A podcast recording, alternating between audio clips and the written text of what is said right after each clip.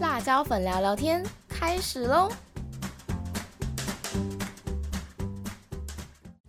欢迎收听辣椒粉聊聊天，我是主持人辣椒粉，我是主持人拉拉。Hello，大家，好好久不见的感觉是吗？对还是我的错觉？没有，我也这样觉得。因为虽然说我们之前有做两集怀旧列车的内容嘛，可是我们真的已经很久没有回归到我们原本的那个今日聊什么这个单元了，对，应该就是因为这样，我就觉得，嗯，好像很违和。对对对对对，因为之前就想说，哦，要套一个那个人设的感觉吗？就会觉得好像要稍微拘谨一点，虽然我们台湾内容还是要活泼。对我就要变成什么列车长。对，列车驾驶员这种。对对对，哦，对对对，你是列车长，哇，我已经错乱了。对，我们真的是太久没有了，因为其实上礼拜是我们期中考的时候，大家都忙得要死这样子。然后我们就对那一个礼拜没有录音，用我们的库存这样子。对啊，然后我们这礼拜我想说，哎，既然我们前面都是录比较轻松啊、娱乐的主题，所以呢这一集就想说来跟大家分享一点知性的内容。知性的内容，你是说比较有 sense 一点的话题吗？嗯，比较有内涵的感觉吗？哦，可能比较属于那种文静优雅的这种人会做的事情，例如拉拉。你要这样举例吗？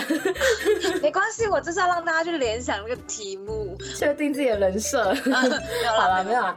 那你要告诉大家，我们今天要做什么？我们今天要跟大家聊的呢，其实就是关于书本的推荐。对，那我们今天要推荐的书呢，叫做《惆怅又幸福的粉圆梦》。那这一本书呢，其实是来自日本的疗愈系作家吉本巴娜娜所写的作品。那这一本《惆怅又幸福的粉圆梦》呢，是吉本巴娜娜特别为台湾读者所创作的书籍，同时呢，也是一本属于大人的故事绘本。那这本书里面呢，主要是作者透过食物串起他跟父亲以及他儿子家人之间的一些回忆，这样子。嗯，那其实刚刚有提到绘本嘛，所以呢，它其实这一本书它的文字是比较短篇幅的，而且其实你翻没几页，你就会看到一些插图啊之类的，而且它的插图也是看起来你会觉得非常舒服，不会说过于缤纷啊，或是过于华丽什么的，就是淡淡的，跟它的文字一样，非常的平静的感觉。对，其实看起来会蛮温暖的，尤其现在冬天，看的时候，其实它会是充满着情感，它是有温度的一本书，我觉得，嗯嗯嗯。嗯嗯，就是嗯淡淡的，可是你还是会感受得到说他字里行间想要表达的一些东西，这样子。对，而且我在看的过程中，就是因为他其实是有他一些童年的，还有他跟他儿子的一些记忆。其实我不断在看的时候，脑中啊会一直不断的涌入一些自己的一些回忆吧。我觉得透过这本书，也是好像带我走过一遍的感觉。啊，就有点类似回想起之前自己跟家人相处的时光，还有一些关于书中提到的一些内容。对对对对，OK，那我们简单介绍完这一本书之后，我们就来跟大家开始聊这一本书的内容。那首先呢，一开始会引起辣椒粉注意的就是它的书籍名称《惆怅又幸福的粉圆梦》。对耶，这个名字其实辣椒粉一开始看到的时候就觉得，哎、好特别哦，就是嗯，惆怅，可是又让你感到幸福。重点是那粉圆梦，就听起来很可爱的感觉。对，其实一刚开始我看到，我还是有点不太能理解，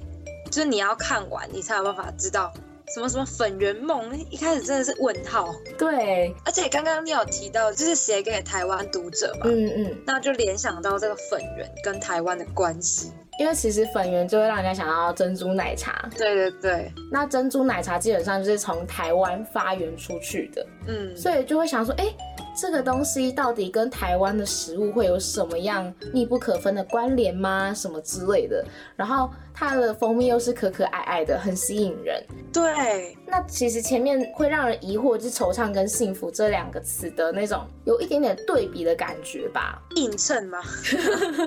开始上国文课映衬了，这样子，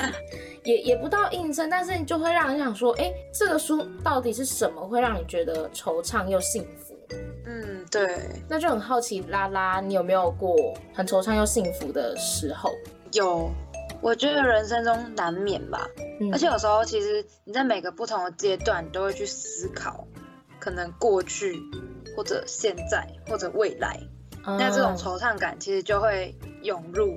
因为其实我是一个蛮念旧的人，哦，然后像其实今天嘛，录音的今天，我我们学校刚好运动会，嗯嗯嗯，然后其实我每次都蛮珍惜运动会的时候，因为我会有一种好像回到童年的感觉。啊。因，为我的童年应该是几乎充斥着运动啊比赛比较多，嗯嗯可嗯，能虽然说那时候会觉得好像很痛苦，就是每天都是接受魔鬼训练，嗯嗯，然后也会有很想要放松的时候，也会有想要放暑假的时候，但是就是没有办法，每天就是操，然后照三餐练，很嗯累这样。那到了可能国中之后呢，我就想要 stop，我想要暂停这一切了。可是当你真正没有那些东西之后，嗯你就会发觉很空虚，然后你会很想要回到过去的那一段时光吧。就是你当下会觉得很惆怅，你在回想当初的时候，虽然说很累啊，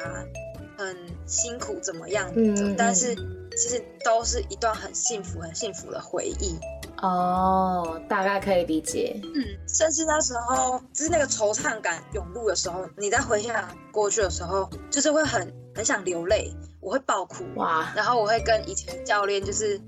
就我跟他说，我好想回到过去哦，嗯嗯，我想要回到那一段时光这样。哦，可是我们都知道人生不可能重来，我们不可能什么时光机做到过去，然后再重来一遍吧。召唤哆啦 A 梦，所以就是还是要往前看，但是那些就是真的是一个很幸福的回忆在，就是它不会消失，这个回忆是不会消失的。嗯，只是我们现在可能在我国小那一段嘛，然后到国中我回想的时候，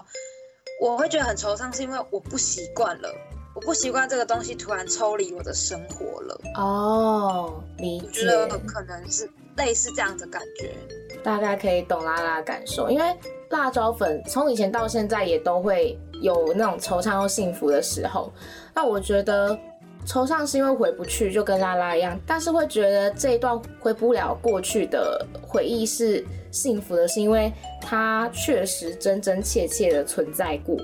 发生过，对，你是真的有当下去体验的那个人，所以你会觉得这个是幸福的，因为至少这不是别人的回忆，是只属于我自己的感觉。嗯，这个时候，我就会突然觉得，作者在里面描述的东西真的很切合这个题目，惆怅又幸福。没错，对，那其实这一本书的内容呢，它一开始是先讲到年轻时候的爱情，然后慢慢步入了家庭，对，体验到家人之间的一些互动什么的，然后家人这边就包含了作者自己小时候跟父亲的互动啊，再来到了作者成为了妈妈，生下了自己的小孩，跟儿子之间的互动跟记忆片段这样子。那其实前面关于年轻时的恋爱啊，它有一段还蛮让人值得人去思考，就是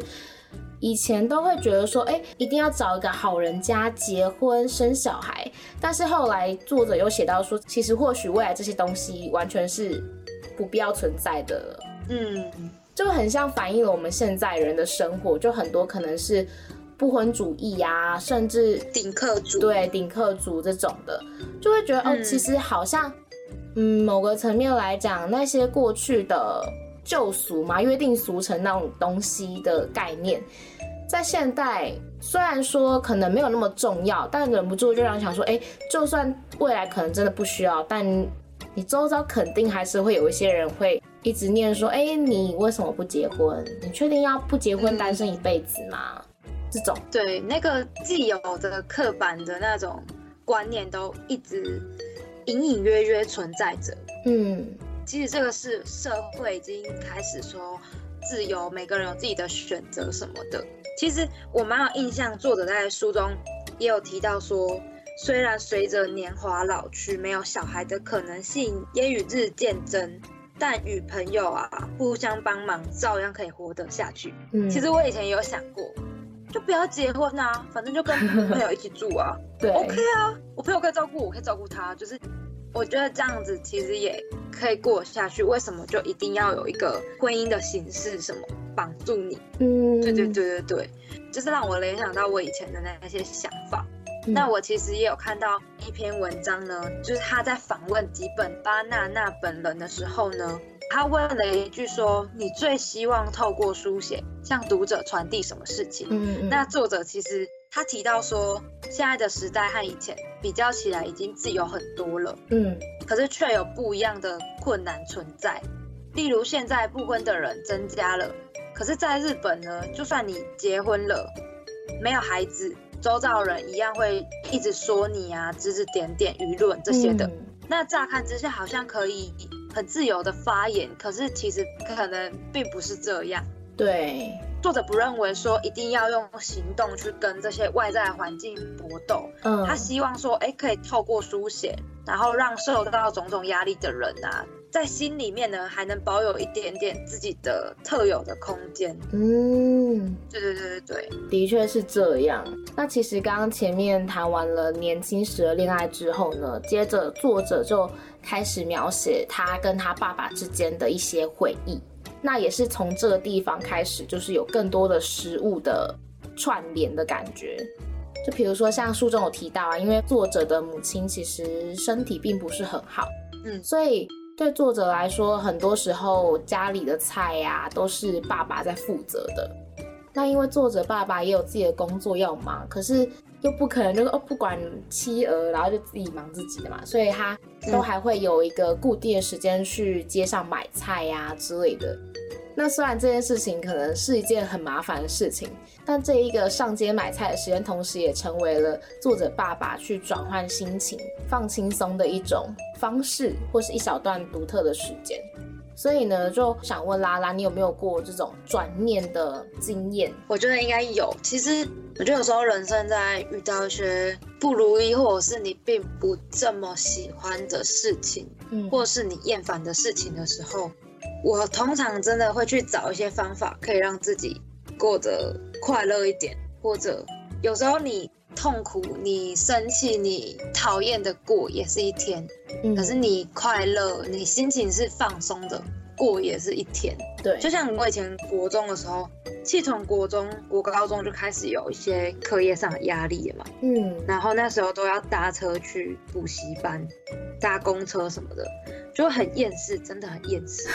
因为你公车上就是人挤人啊，对，有时候司机开车技术可能很差的话，你会觉得头晕目眩之类的。真的，然后车程的那段距离其实也蛮长的，所以说就觉得好像浪费时间在那上面。然后你补习完其实也累了，嗯然后有时候没有位置坐，你又得站着。可是我就觉得，其实这段日子过久是很厌烦的，不想面对的。嗯可是我就会试着，我会在这一趟的可能公车上，我会找寻一些乐趣，就是你会试着去观察周遭吧，然后或者是可以感受人的美啊，或者是你就是路途的风景之类的。就是想办法不要让自己觉得这段时间是多么的枯燥乏味，多么的讨人厌的感觉。对，如果我让自己觉得哎、非常的哦，就是乏味啊，我可能就是用着一股非常不悦的心情在搭公车这条路在面对生活，对嗯，我就是非常厌世。可是当我可以转换一个心情，我用一个比较像是用心生活、观察你身边的那种心态，眼睛去看，对那种心态去看你周遭的时候，你会觉得好像有点生活截然不同的感觉。哦，就是变成是把一件可能像他爸爸吧，其实有时候老实讲，你如果爸爸就是用着一个。我现在就是很急躁，我就要赶快去市场买菜完，我要赶快回去煮完，然后我要赶快做什么事情的话，他一定是每天都是来匆匆去匆匆，然后他久了他一定会非常累。可是他是用着一种比较轻松，然后他转换一个念头，觉得说这个路程就是运动，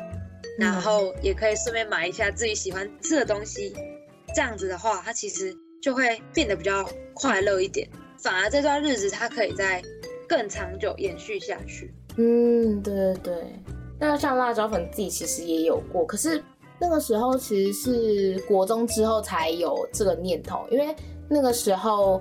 在我们大概国二还是国三的时候吧，那时候不是我们都要会考嘛，嗯，然后学校就有请那个补习班名师吕杰，不知道大家有没有听过？就是可能那时候在我们那个时候还蛮有名的一个历史的补教名师这样子。嗯，对对对，我知道，我知道。对，然后那时候在演讲里面呢，就讲了一句话，让辣椒粉印象很深刻，也是成为辣椒粉之后过日子的转念的一句神奇的话语吗？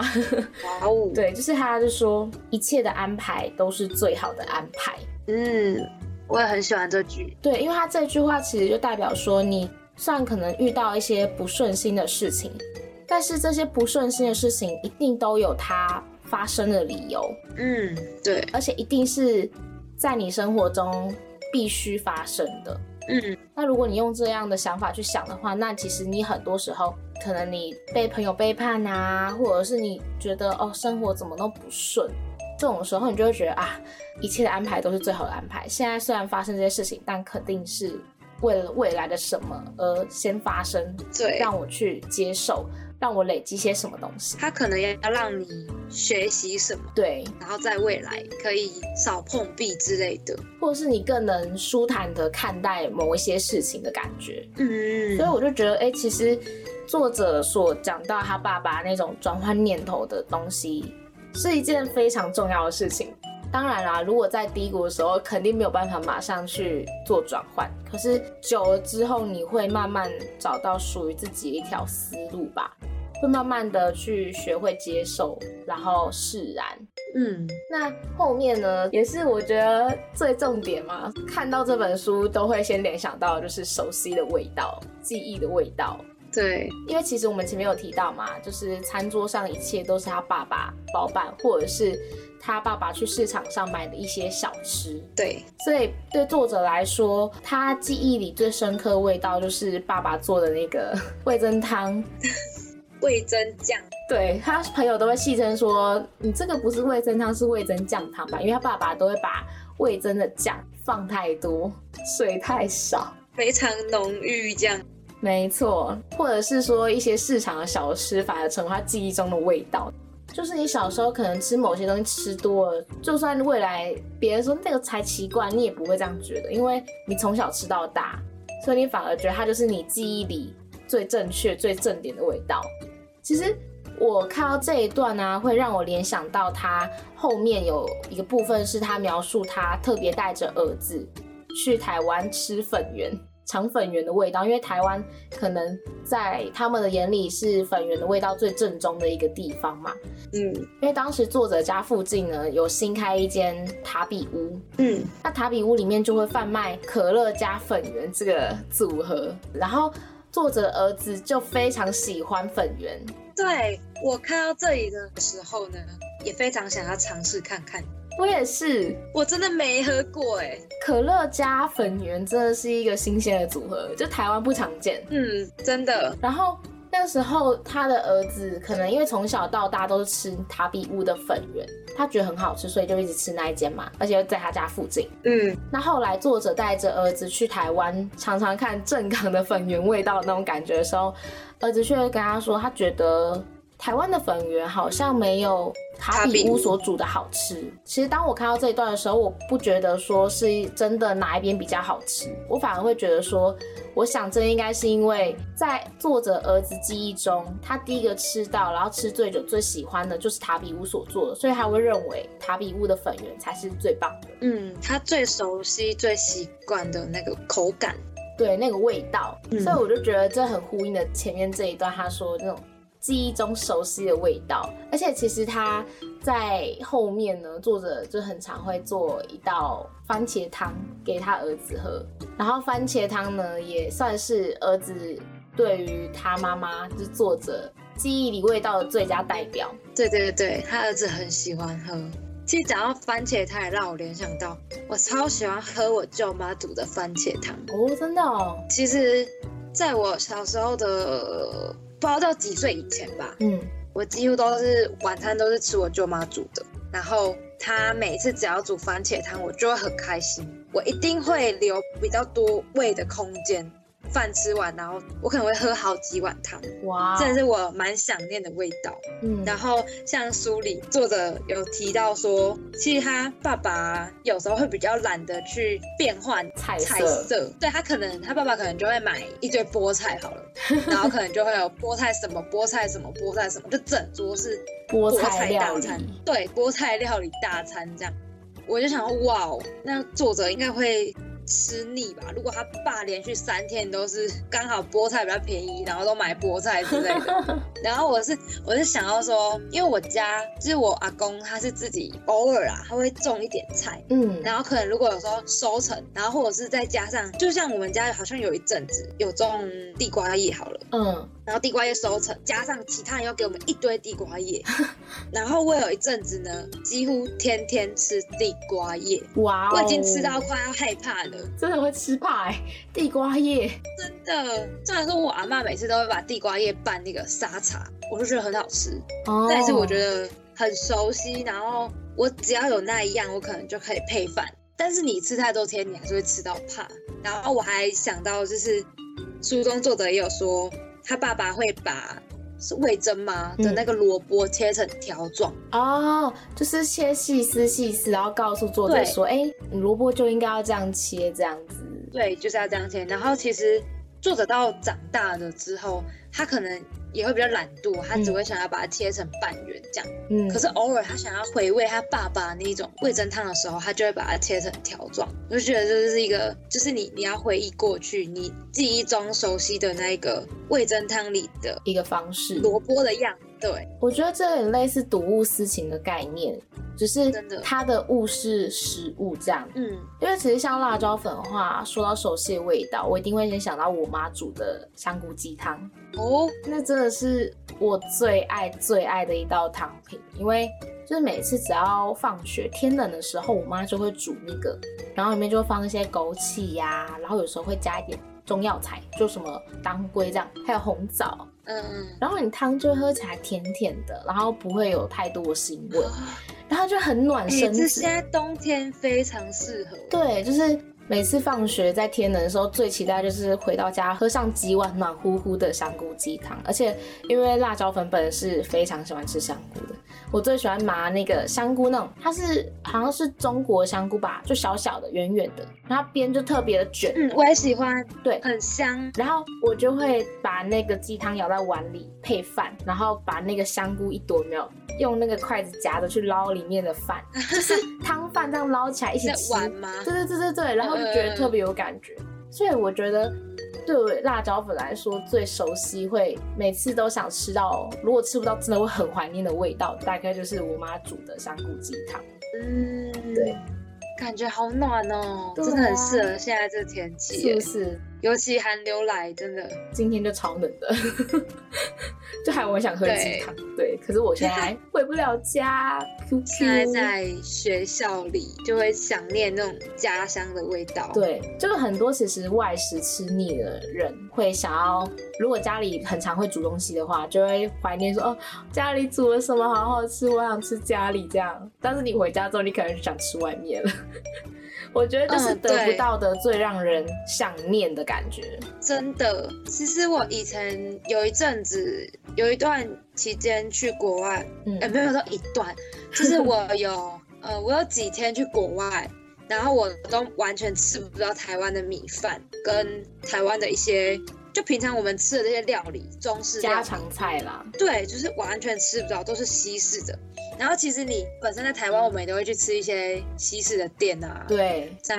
汉堡啊、披萨啊，然后什么一些焗烤那种，就是很多很西式的这样这种东西，嗯都会觉得很棒、很新奇。因为你是偶尔吃，但是我到那里的时候呢，几乎每天都吃，我真的真的真的吃到快要吐了，就是觉得每天都超级超级油腻的。然后那时候非常非常怀念，就是台湾的米饭，香喷喷的米饭，嗯，而且是那种就是我们一般吃的是软 Q 的这种。哦，因为那时候我记得，就是我在国外的时候，那个轰妈呢，她可能觉得我们这是亚洲人，所以她可能想要做一点米饭之类的。然后她他们用的好像是类似什么泰国米，真的是有够不习惯好，讲难听点，就是真的很难吃，哦，就是不习惯。真的我觉得不好吃，重点是还有料理的很没有味道，我真的吃的很痛苦。所以我真的是，当你没有，当你失去的时候，你才会非常非常怀念，然后想要得到。嗯，可以理解。但其实人就是这样啊。其实我觉得他那个时候就是犯了一点思乡病的概念吧。对，非常非常思念家乡。对啊，因为在一个你很不熟悉的环境，你会有一点害怕、不习惯的成分在。嗯，虽然你会想要融入，但是终究金窝银窝不如自己的狗窝的概念。真的，最放松的还是在自己的舒适圈、自己的区域。对，我觉得真的是自己家哎。嗯，而且这本书一刚开始啊，因为作者其实他是先提到。吃饭这件事情，嗯，然后后面慢慢带入很多熟悉的味道，一些料理。他其实一开始，他前几句是这么讲的，嗯，与恋爱对象吃饭时，心情和自家人轻松用餐时完全相反，总会有点紧张，紧张也有紧张的快乐。其实我看到心情跟家人轻松用餐，我就是我真的真的去思考我在家里用餐的情况，就是完全没有。不需要有什么拘束啊，嗯，你想怎么做，虽然只会被念啊，如果你做的很 很丑之类的，疯狂的掉饭粒啊，坐姿不佳，对，但是这真的是最轻松的，你你想夹什么菜，你你不会去顾虑到太多，嗯，然后你的吃相怎么样，这些不像你在外面餐厅跟。别人吃饭，对，尤其是比较陌生的人，嗯，所以这个在家里非常非常舒适。没错，那其实到后面啊，就有开始在谈到说他自己跟小孩相处的一些时光嘛。嗯，其实老实说啊，因为前在介绍这本书的时候，不是有提到说这是一本专属于大人的故事绘本。对，那那时候我就觉得说，哎，其实我们现在也是成年啦，二十一、二十二了。我们算是大人吧，可以懂了吧？这种感觉是我们已经成年了。对，就是如果以这个角度来看，会觉得哎，这个也许就是适合我的现在的感觉。但其实读到了作者在成为妈妈之后的那一段，就突然间发现，其实辣椒粉并不是作者所书写的大人，就是他书中所提到的大人的感觉。因为其实对于拉拉跟辣椒粉来说，我们是还没有经历过成为人家妈妈的状态。对，所以其实当作者在描写他看到儿子出生，然后他跟他相伴的那些时光，还有庆幸终于不用成为某人口粮的那种。感觉的时候，我们并没有办法很完全的去体会到他所说的那些感受。嗯，但是他后面有一段让辣椒粉印象蛮深刻，就是作者描写到儿子长大之后，开始就不像以前小时候那样，时时刻刻黏着他，挽着他的手，或者睡觉一定要跟妈妈一起睡的那种感觉，就好像儿子已经慢慢长大成一个独立的个体，可以离开他，不需要他一直时时刻刻相伴了。反而是做妈妈的，嗯，可能等待儿子回家这种时间也不多了，因为儿子可能就已经出社会啦，独立了，什么事都可以自己来，那他就会觉得好像会有点不习惯，就是他原本是被依赖、被需要，对，然后瞬间很不习惯自己没有被需要的时候，对，但是他并不会感到后悔，这件事情是让我蛮讶异的，就是他也不会因为说怀念想要回到过去，因为他觉得。他在被儿子依赖那个时光，他已经非常的尽心尽力的做好自己当下的角色，然后也体验了当下的那一些被需要的时光，所以他觉得他可以不带遗憾的前往下一个阶段。嗯，不知道怎么讲哎，算不到完全能够体会到他带小孩那种感觉，可是却觉得。他那一种想法是很难做到的。如果是辣椒粉，我觉得是很难一直做到，应该会有一个过渡期吧。嗯，就是你要去习惯孩子长大成人，然后可能离开你，他开始有自己的生活的时候，会很。不习惯，嗯，然后应该是说，我不知道作者是不是一开始他就有办法转化成他这样的想法，嗯，还是他其实也经过了一段时间。其实我觉得真的像刚刚讲，我们没办法体会到母亲那一种角色，对，可是我们可以转换，